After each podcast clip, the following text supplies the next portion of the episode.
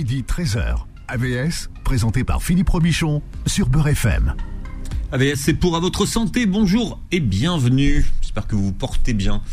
Aujourd'hui, nous allons parler euh, des conduites addictives et surtout de comment s'en libérer. Je reçois Sandra Pinel. Bonjour et bienvenue. Merci, bonjour. Vous êtes mi-infirmière, mi-patiente experte addiction. Vous avez euh, intégré le conseil d'administration de l'assaut euh, France Patient Expert Addiction en 2020. Hein. oui. Et vous êtes certifié patient expert addiction. Vous avez fait partie de la première promo. Oui. C'était les premiers années Covid. Hein. Ah oui, c'était donc en janvier 2020, juste avant le premier confinement. Ça a été pas longtemps après. On s'est rendu à la Tour Montparnasse et on était donc trois à être à passer devant le jury et être euh, certifié ce jour-là. Qu'est-ce que c'est qu'un patient expert addiction pour ceux qui nous écoutent? Alors, un patient expert, c'est une personne qui a eu un parcours de vie dans les conduites addictives, qui s'en est rétabli euh, et puis qui a déjà une expérience d'aide de ses pairs, donc dans des groupes d'entraide, souvent euh, comme, comme on peut connaître Vie Libre, la Croix Bleue, Entraide Addict, il y en a plein, Alcoolique Anonyme bien sûr.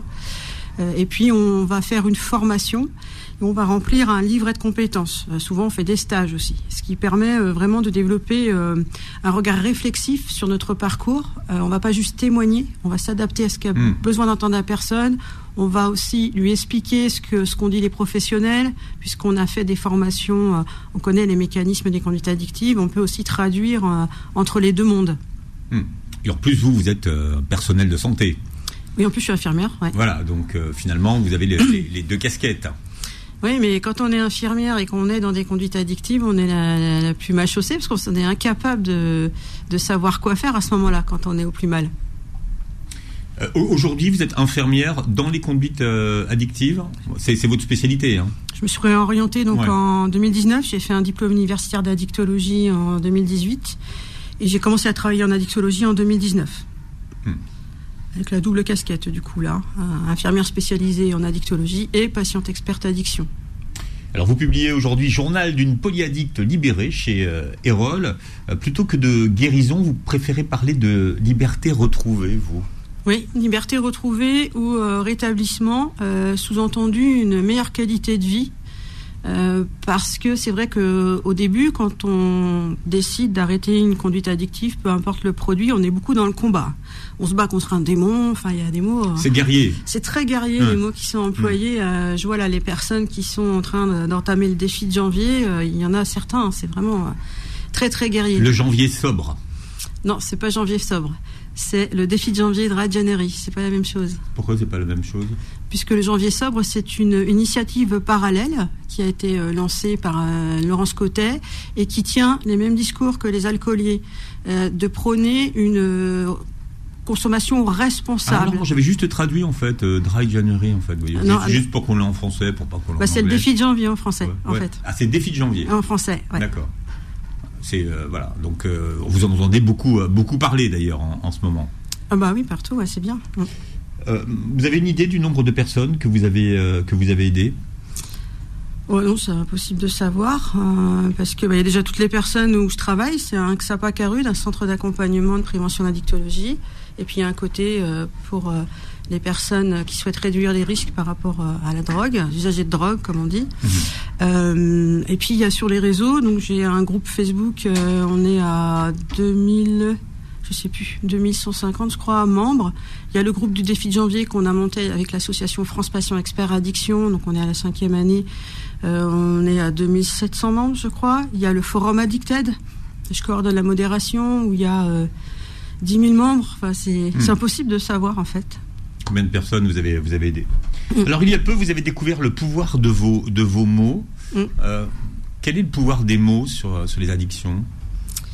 Alors comme euh, moi j'aide beaucoup sur les réseaux sociaux, euh, les mots ont leur importance. Euh, si on emploie le mauvais mot, ça peut être interprété parce qu'on n'a pas, on voit pas la personne en face, il n'y a pas les expressions de visage, il n'y a pas tout le non verbal. Il faut faire très attention aux mots qu'on emploie. Et puis j'ai eu l'opportunité, avec des événements qu'on a organisés avec l'association France Passion Expert Addiction, d'écrire des articles dans Psychotrope, la revue de Kerninfo, et donc j'ai pu voir l'impact qu'ont eu ces mots-là. Euh, sur les personnes. C'est là que je me suis rendu compte que bah, je, pouvais écrire et que ça pouvait toucher des personnes. Mhm. Quels sont les mots qui ont des impacts, par exemple? Bah, C'est de témoigner de son rétablissement, mais avec les bons mots comme la liberté, le rétablissement aussi qui est une, autre notion, d'expliquer ce qu'est l'addiction, mais avec des mots que tout le monde comprend, sans pour autant vulgariser, mais que des personnes comprennent. Mmh. Alors justement, expliquez-nous ce que c'est que, que l'addiction. Alors l'addiction, c'est alors c'est Pierre Fouquet qui a donné la première définition, hein, qui est le euh, père de l'alcoolologie française, qui disait la perte de la liberté de s'abstenir. Après, on a eu des définitions un petit peu plus euh, développées. Euh, donc, y a, y a, on, ne parvient pas à arrêter malgré les conséquences sur sa vie. Et puis, c'est la solution la moins pire que la personne trouve à ce moment-là pour apaiser une tension interne, un mal-être. Mhm. C'est aussi ça. Alors, on n'est pas tous sujets de la même façon aux addictions. Hein. C'est ça qu'il faut mm. aussi comprendre. Oui.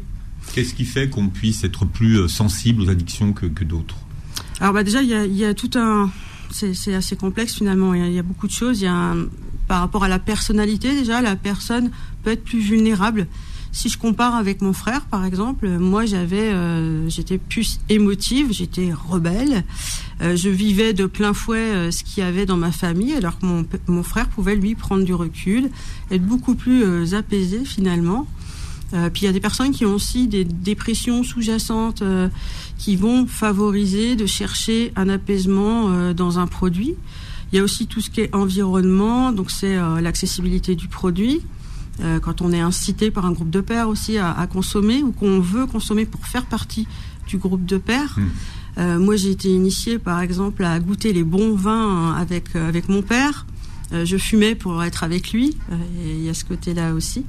Même si c'est pas votre père qui vous a initié à la cigarette. Non, pas du tout. J'ai essayé toute seule, mais c'était un moyen d'être avec lui, de partager quelque chose avec lui.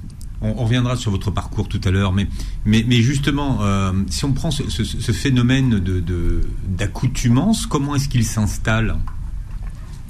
Ah, il s'installe, euh, ça peut s'installer assez rapidement euh, ou, plus lentement, plus insidieusement. Ça dépend des personnes.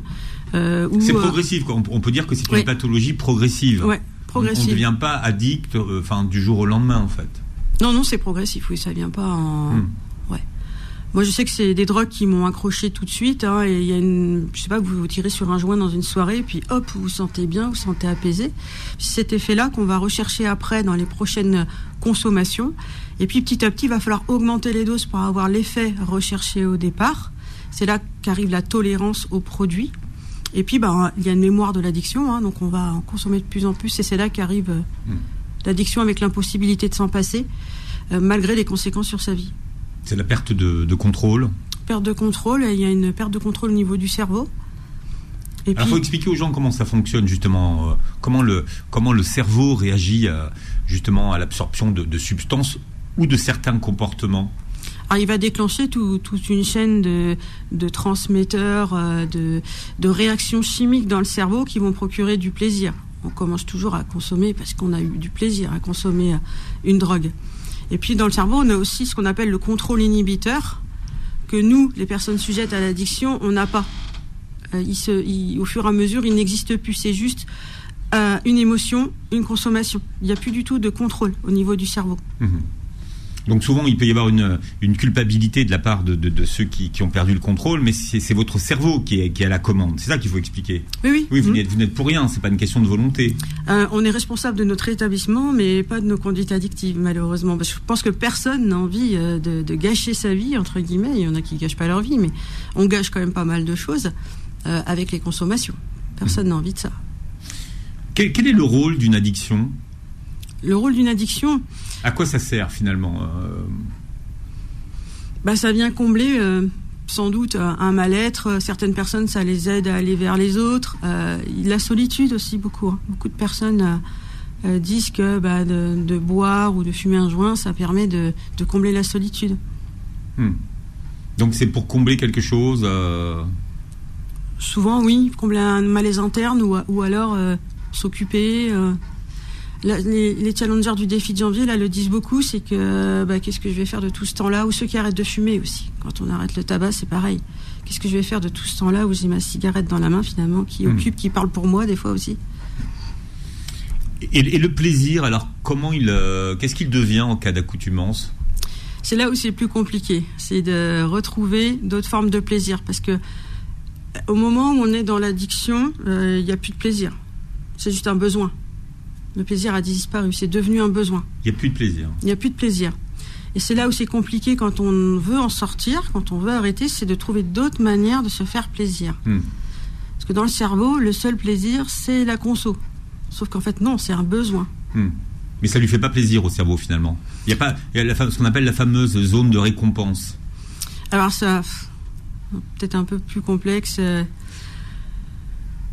Non, en fait, il n'y a, pas de, y a pas de plaisir du tout avec les consommations. hein. Hmm. C'est vraiment un, un besoin, s'apaiser, euh, apaiser un mal-être. Mais euh, D'ailleurs, euh, les- les- les- ceux, ceux qui, ceux qui consomment le voient quand ils s'arrêtent de, enfin, quelques temps, quand ils reprennent, euh, ils ressentent quelque chose de nouveau.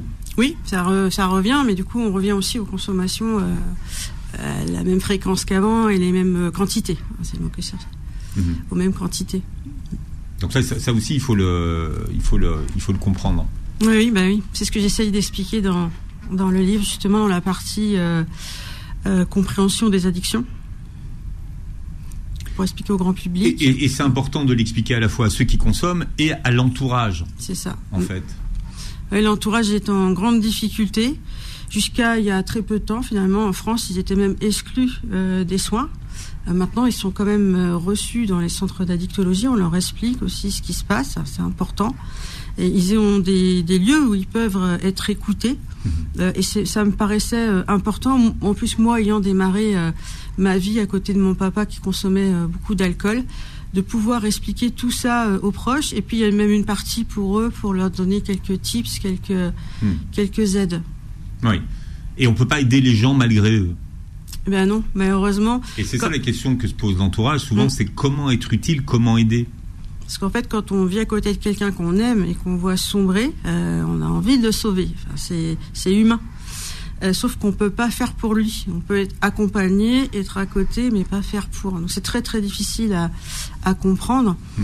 Euh, on va avoir tendance euh, à faire à la place. Par exemple, le mari qui se réveille pas le matin pour aller euh, au travail, d'appeler l'employeur. Mais le fait de faire ça euh, n'empêche de se rendre compte des conséquences de ses consommations. Mhm. Ça, c'est des stratégies qu'on met en place, en fait. Mm. Oui, oui. Et ça permet de se protéger aussi. hein.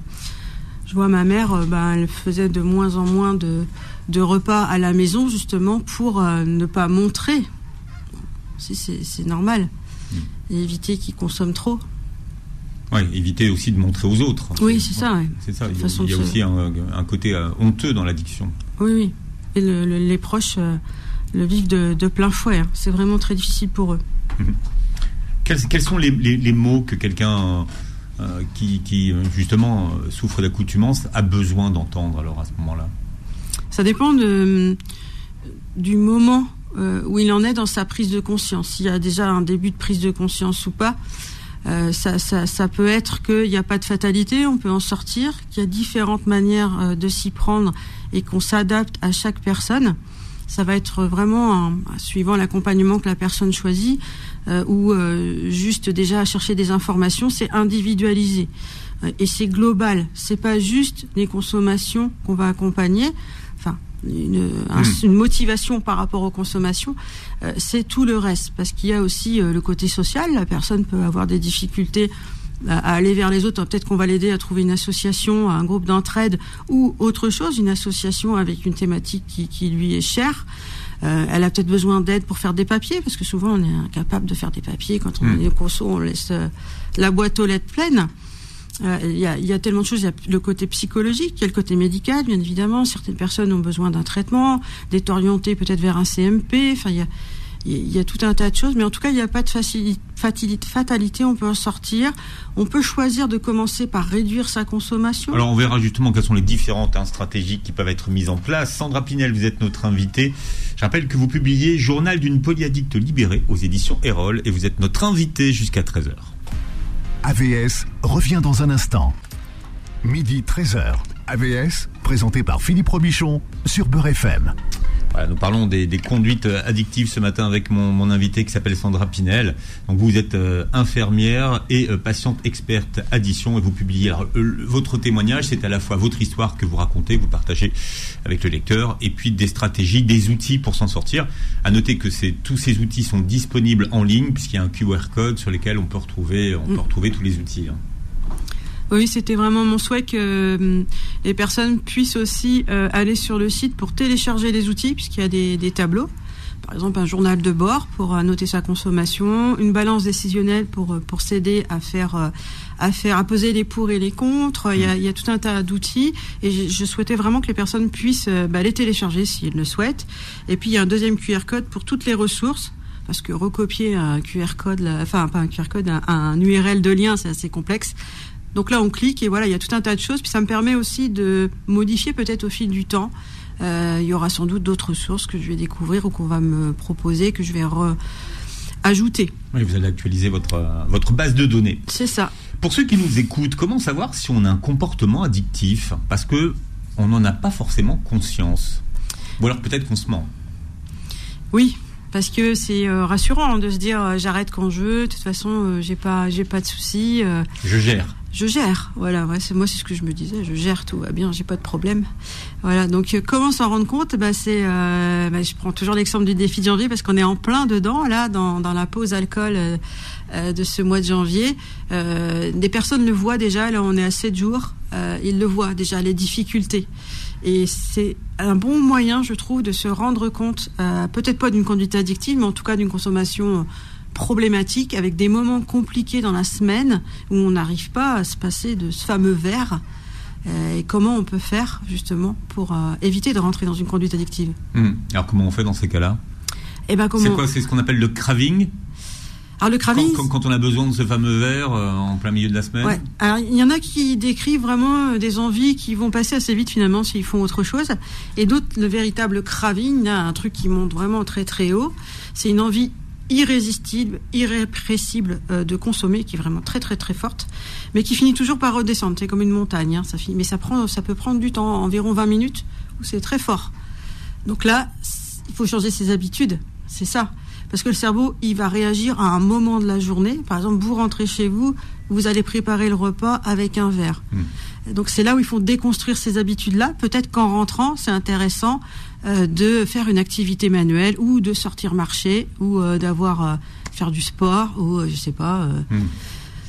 plein de choses qu'on peut faire à la maison au lieu de commencer directement par cette activité-là. Hmm. C'est-à-dire que le cerveau aime bien ses petites habitudes. C'est ça. Et donc il va réclamer parce qu'il a l'habitude d'avoir à ce moment-là. C'est ça. Donc il faut déconstruire, changer ses habitudes. Et ça fonctionne plutôt pas mal. À la base de votre combat aujourd'hui, il y a une colère sourde donc vous, avez commencé à le dire tout à l'heure, hein, votre papa était, euh, était alcoolique. Euh, vous n'avez pas pu le sauver, hein, et c'est peut-être pour ça que d'une certaine façon vous avez voulu euh, devenir infirmière. Mais le fait, le fait de voir votre, de votre papa dans, des états où il était très, très sous, hein, ça vous a pas dégoûté de l'alcool? Eh ben peut-être que à cette époque-là, je ne sais pas si je me suis déjà, je pense que je me suis déjà dit que non, moi jamais je ferais ça. Mais euh, j'étais ado à l'époque où. Oui, de voir comme ça, en disant, ben non, moi je serais jamais dans un état, dans un état comme ça, en fait, euh, finalement. Sauf que j'étais tellement en rébellion contre lui que quand j'ai croisé euh, sur le port du Croisic, la ville où j'habitais en Loire-Atlantique, que j'ai croisé deux, deux jeunes femmes de mon âge qui fumaient un pétard, qu'elles m'ont proposé et que j'ai senti l'effet tout de suite, je suis tombée très rapidement, moi. J'ai très vite pas eu de bouton stop. Alors c'est une expression qui revient très souvent dans votre livre. Il n'y a pas de bouton stop. Vous expliquez ce que ça veut dire Il n'y a pas de, bouton stop? Bah, C'est ce que, ce que j'expliquais tout à l'heure avec cette histoire de contrôle là au niveau du cerveau. Moi, moi, j'ai pas ça.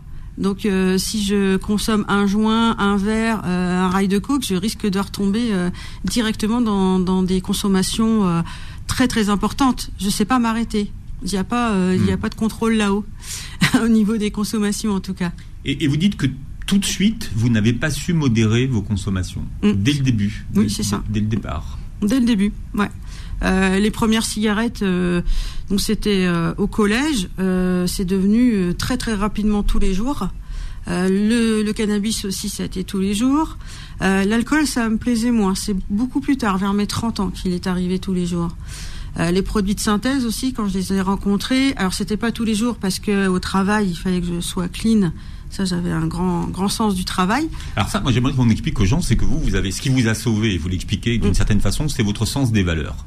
Et vous aviez la valeur travail qui faisait Mm. que quoi qu'il arrive, quoi que vous ayez fait la veille, vous étiez à l'heure au travail et irréprochable. C'est ça, ouais, c'est ça, c'est mes parents qui m'ont appris ça, hein, qui m'ont appris que bah, dans la vie, quand tu fais quelque chose, tu assumes. Et puis le boulot, bah, c'est important. Donc si tu veux quelque chose, tu te bats pour l'avoir. Hmm. Donc euh, bah, je me suis battue pour avoir mon, mon diplôme d'infirmière malgré euh, mon père qui est décédé, euh, pas au milieu, mais on va dire aux trois quarts. Quand je consommais la veille, eh ben j'étais à l'heure au boulot, j'étais clean, j'ai jamais consommé avant ou pendant le travail. Il fallait que je sois une infirmière parfaite. Ouais. Donc là, vous, vous étiez, vous, vous aviez le contrôle finalement de votre addiction à ce moment-là. Eh ben ouais, c'est vrai que c'est assez. Euh, vous voyez, Mais dès la journée finie, je Hmm. c'était à, à fond. Hein. parce que beaucoup de personnes qui, qui, qui ont, qui ont des addictions, en fait, très vite, ils peuvent plus aller travailler. Ils, voilà, ils sont plus en état. Euh, Vous le disiez tout à l'heure, ils s'occupent plus de leur courrier, euh, Mm, ils font s'occupent de leur ménage. Enfin voilà. Ah ben je m'occupais pas trop de mon courrier et de mon ménage non plus. Hein. Mais c'était c'était vraiment hors du temps le travail. Il y a un truc avec ça, c'est que comme j'avais pas pu sauver mon père, bah, il fallait que je sauve mes patients en fait. Hein, Je travaillais à l'hôpital public à l'époque, dans une EHPAD auprès de personnes âgées. Il y avait aussi le côté que bah, j'ai pas connu mes vrais grands-parents, alors euh, il y avait un côté Il y avait cette quête d'origine chez vous qui est importante. Ouais, puis il y a un côté affectif euh, avec ce lieu de travail. euh, donc je, pou- je pouvais pas, c'était impossible pour moi. Hmm. Mais c'est difficile à expliquer, oui, c'est vrai. Hmm. Ouais. Vaille que vaille, vous étiez un bon petit soldat à votre poste au, au travail, Ouais, en fait. quoi qu'il arrive, j'y étais. Ouais. irréprochable. Il y a quelque chose qui est intéressant, vous dites que euh, ceux qui, qui, qui souffrent de, de- de- d'accoutumance pensent que les autres ne le voient pas. Alors, est-ce que les autres ne le voient pas? Ou euh, là aussi ça fait partie du, du déni euh, organisé Ou qui veulent pas voir, oui. ou qui veulent pas voir ouais, c'est ça. Hmm. Vous, vous pensez que les autres voient? Parce que vous, vous, vous quand vous racontez votre histoire, vous dites personne personne n'y a vu que du feu en fait. Si, si, mon frère quand même, il voyait. Mon frère voyait euh, au niveau du cannabis parce que très très jeune, il, il, il avait repéré déjà. Euh, avec son groupe d'amis, il m'avait vu passer. J'avais pas fait attention qu'il était là avec un joint. Je rentrais à vélo euh, de l'assaut de, de l'après-midi avec les copines. Enfin, il, il- mon frère avait vu, hein, et il a essayé de, de me faire réagir. Mais pour ce qui est du travail, euh, alors, il y a eu des matins où les collègues m'ont dit, bah, quand même, euh, t'as les yeux bien explosés, euh, t'as dû faire la fête hier soir. Mais quand j'ai commencé à leur euh, expliquer euh, bah, que j'avais arrêté l'alcool, j'avais arrêté le cannabis, puis là quand ils ont découvert mon histoire dernièrement, avec euh, il y a eu quelques médiatisations là depuis euh, 2022 surtout, ils ont été ouais surpris. Donc Oui, finalement, donc euh, ils n'avaient pas grillé le truc. ils n'avaient pas vu. Après moi je vis seule aussi, hein, Mhm. donc c'est différent. Oui, mais vous vivez seul, mais vous allez travailler tous les jours. Donc, euh. Ouais. Mais euh, c'est vrai qu'on a des boulots où on arrive très tôt, ou quand on est du soir, on finit tard. Parfois, on peut faire des nuits. Enfin, quand j'étais à l'hôpital, c'était, euh, on était tous avec des têtes pas possibles, fatigués, au bout du rouleau. Donc, euh, peut-être pour ça. Quand vous parlez du, du cannabis, vous dites que le, le cannabis vous a accompagné plus de 25 ans et que ça a été le produit le plus difficile à arrêter pour Ah vous. oui, ouais. Pourquoi quelles sont, quelles sont les difficultés supplémentaires euh Moi, je pensais que c'était l'alcool, en fait, qui était plus, plus compliqué. Ça dépend des personnes et ce que le produit va venir euh, apaiser ou calmer. Moi, le, le cannabis, c'était dans une époque de rébellion. J'avais 16 ans, j'en pouvais plus de mon Hmm. père qui buvait trop, je le supportais plus. Je rencontre ces deux, deux filles euh, sur le port. Elles me font goûter à, à ce premier joint. Et là, pof, euh, plus de colère. Je suis bien. euh, voilà. Donc c'était ce que je cherchais. Finalement, ça a Hmm. captait mes émotions, mais aussi toutes ces pensées que j'avais. euh, j'avais beaucoup de pensées. ça allait, du- ça, ça passait du coq à l'âne. j'étais, j'avais pas de minute d'arrêt, quoi. Donc vraiment, ce produit-là, il m'apaisait, il me faisait du bien. C'était un peu autothérapeutique, enfin même très Mm. autothérapeutique. C'est pour ça qu'il a été très difficile à arrêter. Vous employez souvent cette expression aussi autothérapeutique. Mais, Mm. mais, euh, et d'ailleurs, ça avait aussi un impact sur votre sommeil.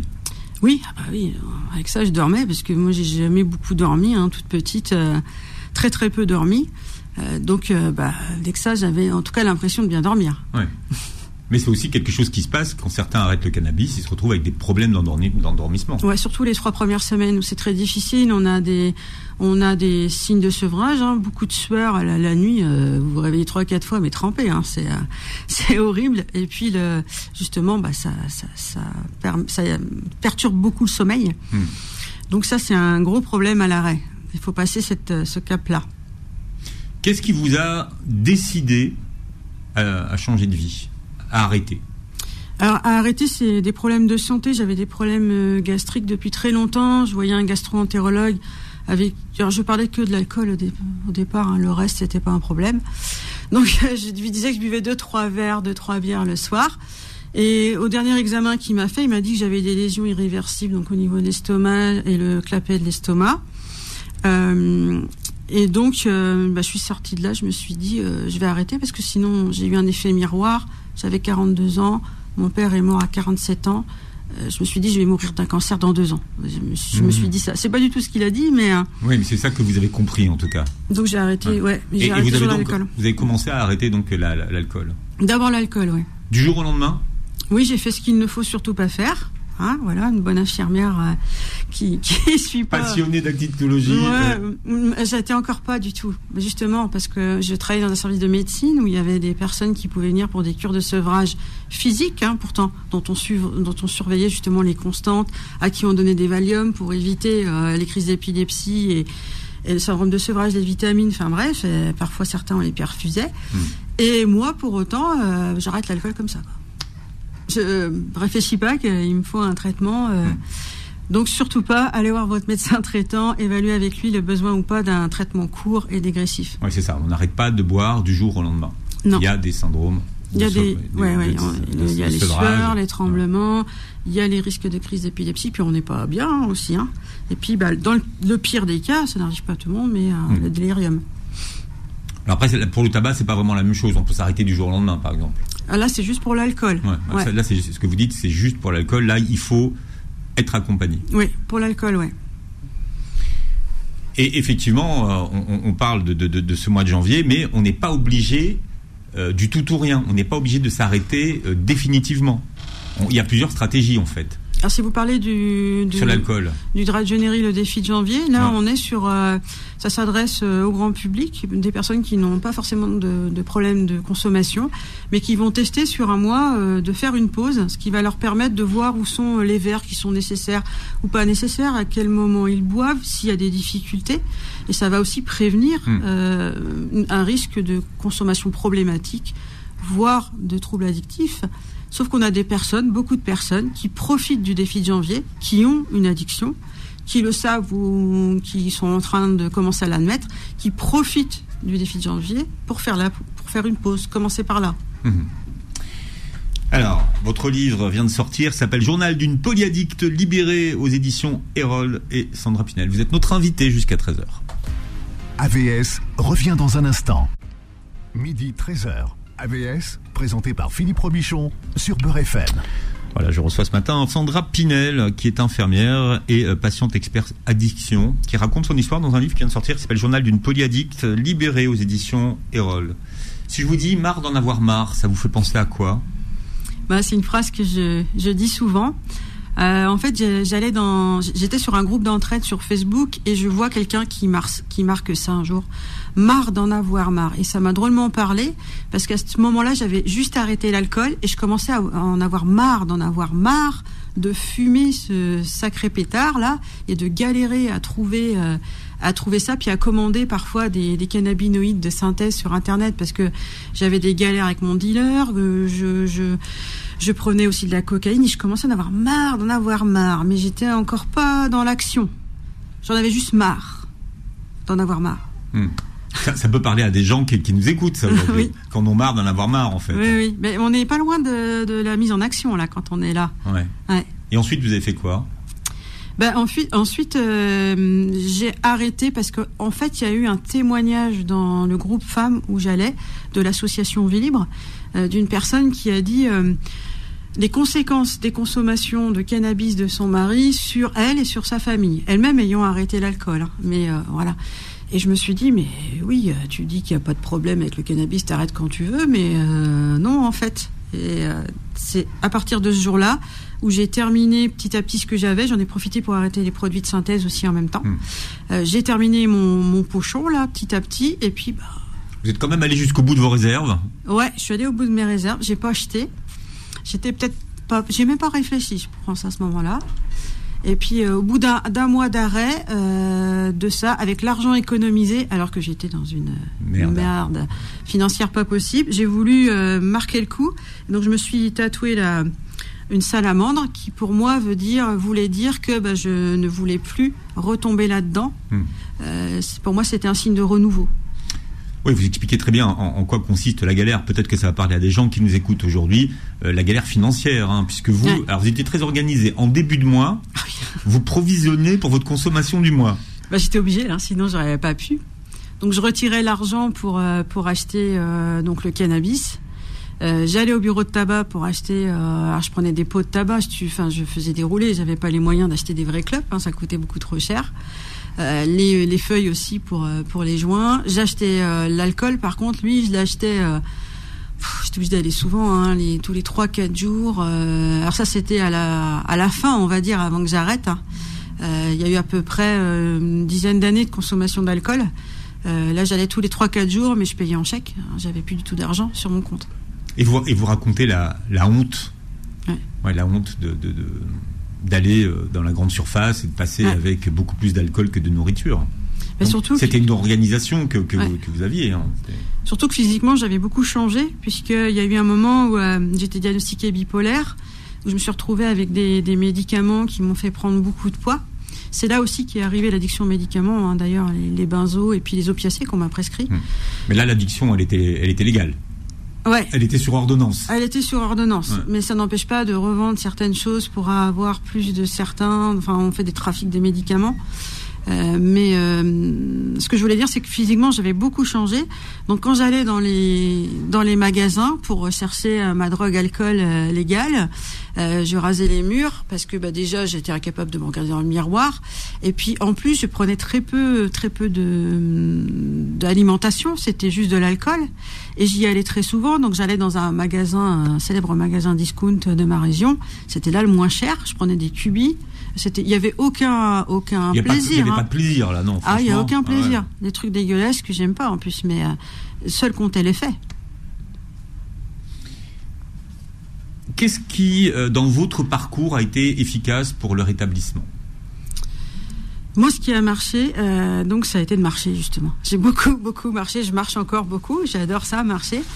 Mais j'habite une magnifique région la nature est bien présente, mais avant je ne pouvais pas aller dans la nature, donc sur la plage pour euh, pour ma région à moi, sans avoir. Euh, donc j'avais une bouteille, mais dedans c'était euh, c'était de l'alcool, hein, c'était souvent de la bière, et puis il y avait toujours des joints aussi. Je pouvais pas y aller en étant clean. donc là, quand j'ai commencé à arrêter l'alcool au départ, j'ai marché, marché, marché sur la plage de Saint-Brévin, mais beaucoup, beaucoup. Et puis petit à petit, j'ai commencé à sortir mon téléphone et à faire des photos. Donc après, il y a eu euh, cette passion-là de la photo qui est arrivée. Cette addiction positive, comme vous l'appelez Ouais, c'est une vraie addiction positive parce que ma mère, mon beau-père m'ont offert un, réflexe. Et donc avec le réflexe, vous pouvez, les clics compulsifs là, des appareils numériques. Puis après, je passe beaucoup de temps à trier mes photos, puis je les partage sur mes réseaux sociaux, avec à chaque fois une citation pour essayer de retranscrire l'émotion que j'ai ressentie à ce moment-là. Donc euh, c'est vraiment très important pour moi. Ça, ça, ça m'a beaucoup aidé. Puis bien sûr les groupes d'entraide. Donc pour moi c'était l'association Vie Libre et puis le centre d'addictologie. Alors les groupes d'entraide, ça vous dit que c'est fondamental. Euh, vous expliquez qu'on peut pas s'en sortir si à un moment donné on verbalise pas, si on ne le dit pas. Alors on peut, mais combien de temps ça va durer? Parce que si on ne soigne pas les racines de l'addiction, qu'est-ce que en fait ça vient combler? Qu'est-ce que ça vient taire? On risque de retomber dans les mêmes euh, dans les mêmes choses. Et puis un, groupe d'entraide et puis un centre d'addictologie, ça va aider à trouver de nouvelles habitudes. Et puis aussi peut-être à régler ce qui est autour de l'addiction. ça peut être le logement, ça peut être euh, aider à retrouver un emploi, mais en tout cas faire des papiers, euh, puis le côté psychologique. Hmm. Mais c'est utile, hein. ça c'est vraiment un outil, c'est des outils qu'il faut utiliser. Oui, c'est vraiment, euh, c'est vraiment important de multiplier les aides autour de soi. Quelle différence faites-vous entre une sortie de route et une rechute? Ah, la, différence, c'est que la rechute, on va retomber dans les consommations d'avant. Euh, c'est-à-dire euh, pour quelqu'un qui buvait tous les jours, bah, tous les jours, puis à la même quantité, voire plus parfois. Hein. Alors que la sortie de route, eh bien, c'est euh, une reconsommation comme ça un soir. Alors peut-être que ce sera plusieurs verres, mais c'est reprendre sa route dès le lendemain. Hmm. Mais c'est pas enfin c'est pas perdu, c'est ça qu'il faut aussi comprendre. C'est jamais perdu de toute façon, même si c'est une rechute, c'est jamais perdu. Mais euh, la, sortie de route est différente puisque euh, comment dire, c'est un, accro au contrat, c'est vraiment ponctuel et la personne va, va repartir dans son hmm. choix d'arrêt de consommation. Oui, vous, le disiez tout à l'heure, le, cerveau a une mémoire de l'addiction. Ça veut dire qu'on ne repart jamais de zéro. C'est pas parce qu'on est euh, sobre depuis longtemps que c'est revenu à zéro que les compteurs sont à zéro. Ah oui, ah parce que nous, quand on dit qu'on ne repart jamais zéro, c'est-à-dire qu'on a qu'on a appris, on a appris déjà des outils euh, de, son parcours. Mm. Mais euh, oui, il y a une mémoire de l'addiction. Donc de toute façon, euh, si je refume une cigarette là en sortant du studio, je vais sûrement reprendre le paquet après. Et pareil pour les autres produits. Il n'y en a pas ici. Hein, vous êtes, et en plus, tout est fermé, vous êtes tranquille. Ah oui. alors là, franchement. Il y a bien un café d'ouvert euh, Non, ici, ah, vous êtes ah rien, rien. Alors là, franchement, rien. Alors, il y a des stratégies pour chaque, pour chaque substance. Euh, par exemple, la, cocaïne. Euh, Dans la réduction des risques, peut-être plutôt, vous voulez parler Ouais, oui, parce que la réduction des risques, on va avoir, on va donner du, du, matériel aux personnes pour qu'elles prennent soin de leur santé. Donc c'est ce qu'on appelle les roules tapailles. Hein. Au lieu de prendre euh, un billet euh, dégueulasse qui a traîné je sais pas où, on va donner aussi du sérum physiologique pour nettoyer son nez. Euh, c'est une paille, un sniff pour éviter de se passer, par exemple, l'hépatite C en se passant les pailles. Alors ça, c'est la réduction des risques. Mais dans euh, une personne qui choisit d'arrêter, les stratégies vont être à peu près les mêmes. C'est changer ses habitudes, euh, c'est changer parfois aussi de groupe euh, d'amis, enfin en tout cas de, copains de conso. Mais dans la réduction des risques, on a des stratégies différentes, ouais, selon les produits. Mhm. Et puis aussi les addictions, mais comportementales. comment ils agissent sur le cerveau? Ils agissent de la même façon sur le, sur le cerveau? Euh, si on prend euh, l'alimentation, par exemple, ça vient aussi combler un, combler un manque, calmer un malaise interne, c'est se remplir. Euh, on va se remplir avec de l'alcool, par exemple, mais on peut se remplir aussi avec de l'alimentation. Mhm. si on prend les conduites de jeu, il va y avoir un, un shoot de dopamine quand la personne va, va, gagner. Et elle va avoir toujours envie de continuer à jouer pour se refaire, pour retrouver ce même shoot de dopamine. On, appelle, on parle souvent à ça, de ça pardon, pour une drogue, qu'elle soit avec ou sans enfin une addiction, qu'elle soit avec ou sans substance. C'est ce shoot-là, cet effet aïe qu'on va mmh. ressentir en consommant ou en jouant ou en mangeant ou en faisant un achat compulsif. C'est ça qui va nous faire retourner à chaque fois vers ce comportement, c'est de retrouver cet effet euh, aïe. Hmm. Hmm. On revient à la zone de récompense. Le shoot. Ouais, Le shoot. Ça, va, ça vaut pour les jeux. Euh, ça vaut pour la consommation de porno. Enfin voilà, tout, ce que, tout ce que sont les, conduites comportementales. Oui, oui. Hmm. Il y a ce que vous appelez euh, le stade de l'ambivalence. Qu'est-ce que vous appelez le stade de l'ambivalence? Ben, On est entre les deux. Euh, est-ce que je suis prêt à, agir et à changer, euh, soit réduire euh, ma consommation, mon comportement, soit arrêter, ou continuer? Parce que en fait, ça m'apporte quand même beaucoup de choses. Parce que quand on consomme, ça nous apporte quand même beaucoup de choses. Il y a, il y a, des bénéfices à consommer. Ça comble un vide, euh, ça m'occupe, ça me permet d'aller vers les autres. J'ai des copains, voilà, il y, a tout un tas de choses. Ça m'aide à tenir aussi. Hmm. Hein, ça, aide à survivre. Donc qu'est-ce qui fait qu'on bascule euh, ou pas? Bah, euh, Parce que là encore, après, après une émission, peut-être qu'il y a des gens qui vont se dire tiens, effectivement, je vais, je vais peut-être penser à m'arrêter. C'est quand la balance va, va, va pencher du côté euh, il y a trop d'effets négatifs. J'ai envie de changer ça. C'est souvent ça. C'est les pertes, ce qu'on appelle nous les pertes. Souvent, c'est ça ou c'est euh, bah, de participer à une campagne là comme le défi de janvier actuellement et puis bah, de se rendre compte que c'est compliqué et euh, bah, là je vais avoir envie de peut-être me faire aider et de, changer tout ça. Hmm. À noter que le défi de janvier, on peut le faire toute l'année. Hein. Les outils de défi, Ouais. de- de- de- du défi de Mm. janvier sont disponibles toute l'année. Bien sûr, ben, je, je- j'administre avec d'autres personnes le groupe Facebook d'entraide du défi de janvier qui n'a jamais fermé euh, depuis son ouverture le 31 décembre 2019. Et on a des personnes qui font des pauses toute l'année sur le groupe, qui reviennent. Tiens, j'ai envie de faire une pause au mois de mars ou, euh, Mm. ou avant l'été ou après l'été. Vous êtes patiente experte, mais euh, est-ce que finalement chacun n'est- n'est-il pas expert de sa de son addiction? Le propre expert de, de son addiction Chaque, chacun est, expert de son propre parcours de rétablissement. Euh, et même les personnes qui sont encore pas rétablies euh, aident aussi les autres. Ça, c'est euh, indéniable qu'on a notre, c'est ce qu'on appelle le savoir expérientiel de sa propre histoire et qui va pouvoir aider les autres. Mhm. Alors j'ai appris un mot dans votre livre, c'est ce qu'on appelle la cuite sèche. Ah oui. Qu'est-ce que qu'est-ce que c'est qu'une cuite sèche? Alors la cuite sèche, c'est beaucoup employé euh, entre les patients, enfin les, personnes qui sont en cours de rétablissement. Euh, on va euh, se réveiller, vous allez faire un, cauchemar et vous allez vous réveiller comme si vous aviez consommé, en colère contre vous. Mais c'est pas possible. c'est une vraie sensation. Hein. Ça dure quelques minutes, vous êtes dans le brouillard et vous avez l'impression que vous avez bu toute la nuit. Moi, ça m'est arrivé avec- le cannabis, par exemple. Ça m'est pas arrivé avec l'alcool. Mhm. Ça, c'est la cuite sèche. Ouais. Et après, il faut réaliser que finalement, c'était un rêve, quoi. Un cauchemar même. Ah ouais, un cauchemar, ouais. Mais euh, ça, ça dure ouais, quelques, quelques minutes avant de réaliser que non, non, je me réveille, je, je n'ai pas consommé. Sandra Pinel, qu'est-ce que vous avez envie de dire à ceux qui nous écoutent aujourd'hui? On commence par quoi? Alors, bah, il y a, on a abordé pas mal de thèmes, mais en tout cas que les conduites addictives, c'est quelque chose qui peut arriver, que c'est une maladie chronique euh, de laquelle on peut sortir, on peut se rétablir, on peut trouver de l'aide euh, auprès de professionnels euh, de l'addictologie, le médecin traitant qui est souvent le premier recours.